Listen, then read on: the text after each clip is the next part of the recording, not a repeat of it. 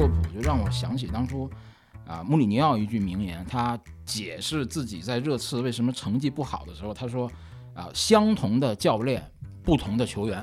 其实反过来说就是相同的球员，不同的教练，在克洛普身上，我觉得是。本来阿隆索，我相信他也不会被这个分心，因为他还要专心的率勒沃库森去拿德甲冠军。对，所以我觉得他千万不要这么着急，看看利物浦那边情况。如果克洛普的告别非常成功，那你现在先别去，真的，先别去，先找一个，先找一个垫背的，对吧？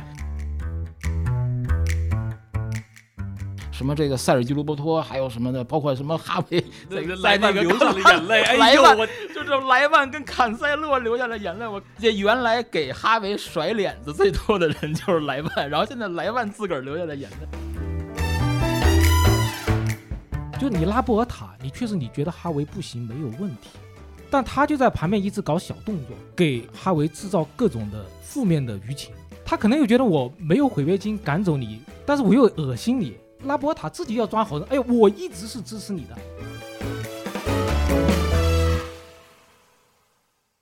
好的，各位好，欢迎来到本期的足球第一视角，我是马克新。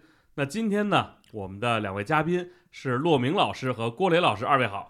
各位网友大家好，我是骆明。大家好，我是郭磊。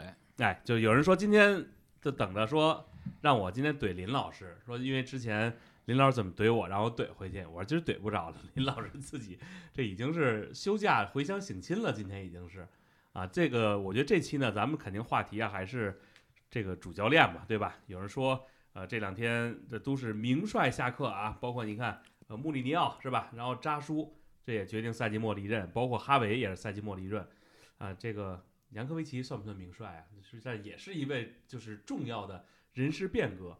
啊，我觉得我们先说扎叔吧，因为这个肯定是大家比较关注也想听的。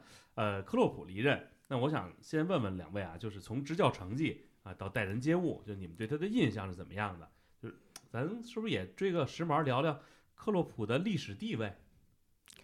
呃，从我个人对克洛普的感觉，我觉得他是非常非常重要的一位人物，不管是对利物浦还是对英超。当然，我估计所有的人来说都会这么说。具体来说，呃，你看他对利物浦，我觉得他最重要的是拿到了一个英超冠军，这是非常非常重要的。